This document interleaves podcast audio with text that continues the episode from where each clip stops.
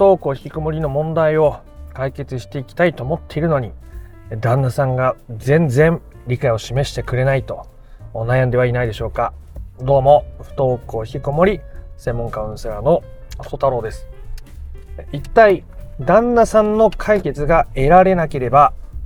不登校引きこもりの本質的な解決をすることはできないのかと悩む方もいらっしゃいますね。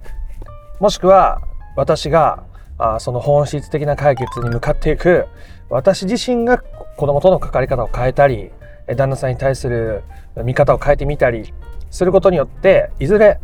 旦那さんも変わってくれるのかな分かってくれるのかなという悩みを持ったり疑問を持ったりする方がいらっしゃると思います。ね。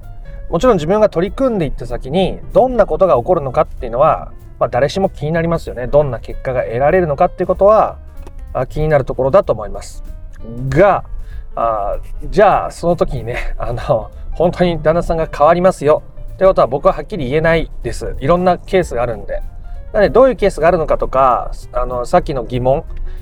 旦那さんが実際変わるのか、解決できるのかっていうところに今回はこうメスを入れて、不登校引きこもりを解決するために必要なことをお伝えしていきたいと思いますので、えー、本質的な解決を目指しているぞ、目指すぞという人は最後まで聞いてみてください。えー、その不登校引きこもりを解決するっていう時に、えー、子供が悩んでいる、もしくは親御さんもね、悩んでいるから動画を見てたりすると思いますが、っていう時に、えー、その夫婦関係っていうのはめちゃめちゃこう家庭の中に、えー、影響を及ぼしますよね。えー、結構よくあるのがおお母さんの方がどっちかっていうといろんなべきネバを持っていることが多くて旦那さんはむしろ放任主義。全然子供に関わってくんない。私がいつも子供のことばっかやっててもう大変。ね。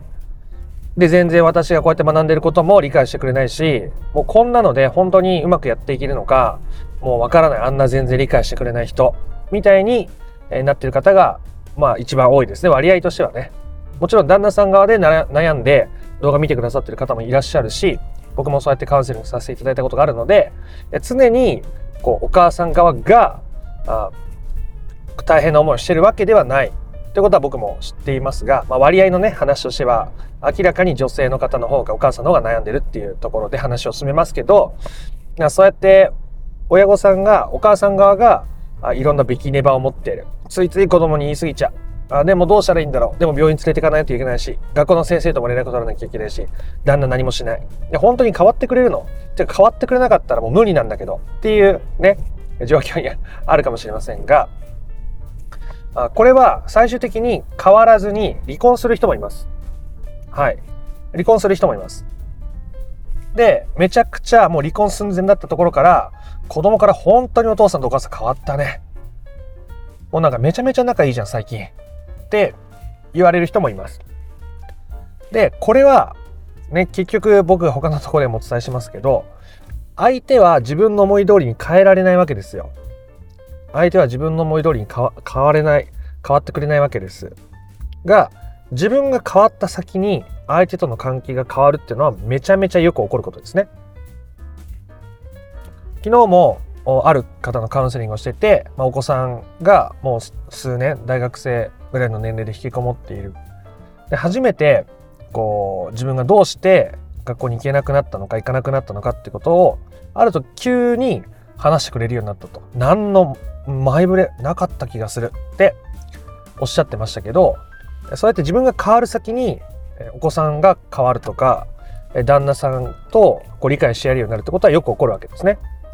で大体あの旦那が私のことを理解してくれないって言ってる時ってあのその奥さんの方も旦那さんのことを理解できてないんですね。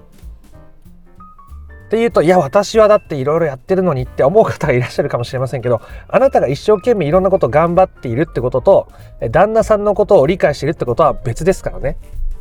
あなたが一生懸命頑張って大変で疲れているかもしれませんがそれは事実かもしれませんがじゃあ旦那さんがどうしてそういう放任主義的な性格を持ってるのかとかあっていうことを知らない理解できてたらそこまで感情的にならないはずなんですよ。っていうのもあなたがべきネバをたくさん持っているように旦那さんがそうして子供にあまり関わらないっていう性質を性格を持っているってことが旦那さんもご両親との関係によって、えー、そういう性質を持ってたりするわけですね。自分は親にいろいろ言われて嫌だったからもう子供には何もしないって、えー、いう、え、旦那さんもいれば自分も放任主義で育てられたしそれが一番いいんだって言って他立派なしみたいな。でも分かりますよあなたあなたからしたらもうちょっと違う関わり方あるんじゃないって思うとかねそういうことあると思いますが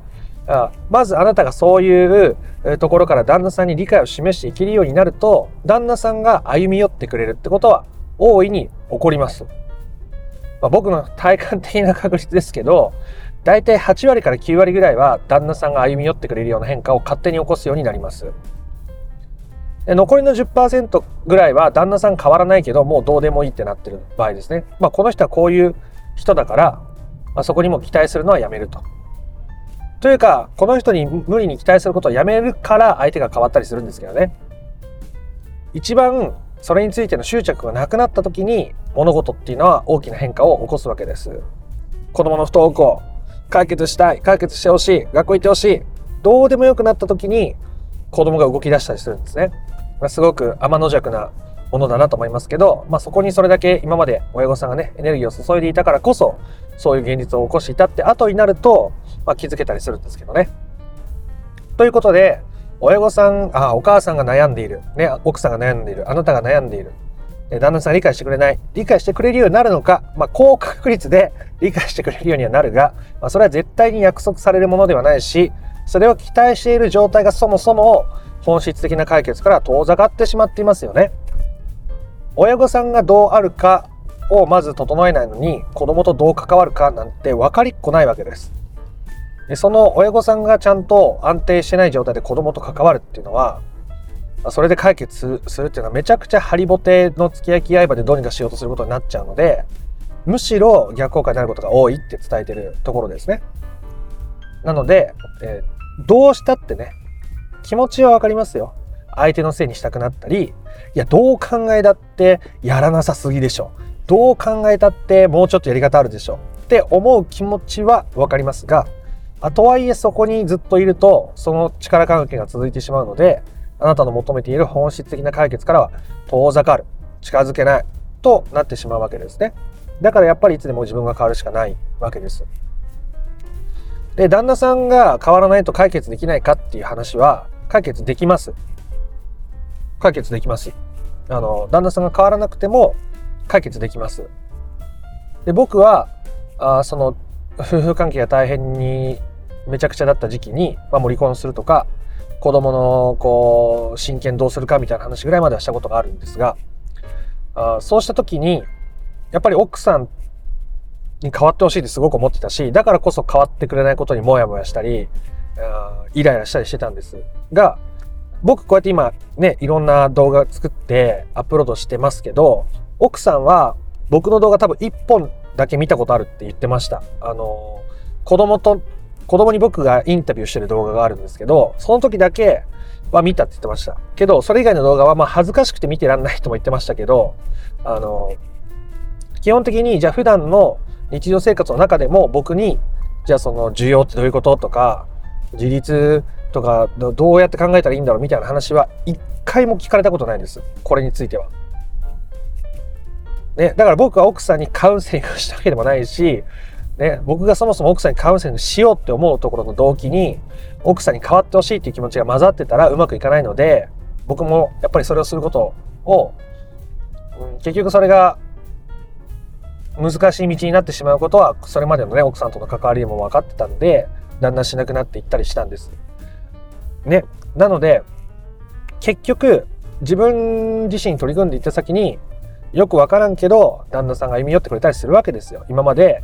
旦那さんがね食事の準備何もしなかった。でもなぜかあなたが自分のことを優先して家を開けたりすると子供のためにご飯作ってたとか一緒にご飯食べてたとかなんかそういうことが起きたりするわけですよ。もちろんその過程で、えー、何かお願いをするとかね信頼関係が取り戻されてきた中で話をするとかねそういうことはその時その時出てくると思いますけどとはいえなんだかよく分からんけど旦那さんがなんか前より理解を示してくれるとかあの息子さんに対して放任主義だったのにどっか遊びに連れ出してくれるとかそういうことが起きてくるんです。そういうふうに今の人間関係家庭内のパワーバランスをあなたが崩したことによって必然的にそういうことが起こるわけです。相手を変えようと思って執着すればするほどそれは起きません。悪化する意味では起こるかもしれませんがポジティブな方向や本質的な解決という意味では起こらないんですね。そういうことは。なんだか難しく感じるかもしれません。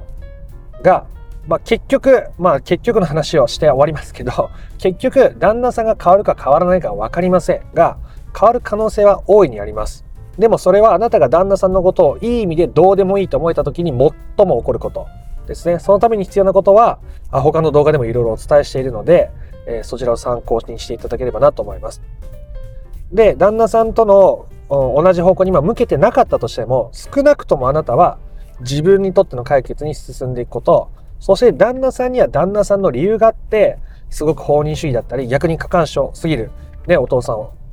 っていうケースももちろんありますけど、っていうパターンをあなたが今悩んでいるように、旦那さんもどこかでそういうパターンを身につけてきたりしてるんですね。だから旦那さんも良かれと思ってやってるんです、それを。自分の人生はそれが一番いいと思ってやってるんです。あなたが子供に対してやってたり、感じたりしていることと同じように。で、それを否定するようなことは、まあ、同時に自分を否定するようなことにつながっちゃったりしているので、えー、自分のことを優先して自分に余裕を持ちながら旦那さんのことも受け入れていく。でそれは旦那さんを許すこととかにつながっていくわけですがねそなんで私がこんなにいろいろやって旦那のことまで許さなきゃいけないのって思うかもしれませんけど自分のために許してあげてください。自分のためにねしょうがないから。ね私の解決のためにしょうがないから許してあげるぐらいでいいです。そうやって旦那さんのことを許して生きる先に関係が取り戻されたり旦那さんがなぜか気を使ってくれるようになったり必要なバランスが取り戻されてお子さんとの関係も見直されたりしていく中で不登校引きこもりや本質的な解決に向かうということですので参考にしていただければなと思います。ということで今回の話が面白かったなとか役に立ったなと思った方はいいねやコメントをしてみてください。不登校引きこもりの解決法について順序立てて知りたいよという方は説明欄の URL から公式 LINE に登録してみてください。そちらから不登校引きこもり解決のための三種の神器という動画セミナーを無料でプレゼントしております。えー、チャンネル登録もよかったらしてみてください。ということでまた別の配信でもお会いしましょう。ありがとうございました。ソ太郎でした。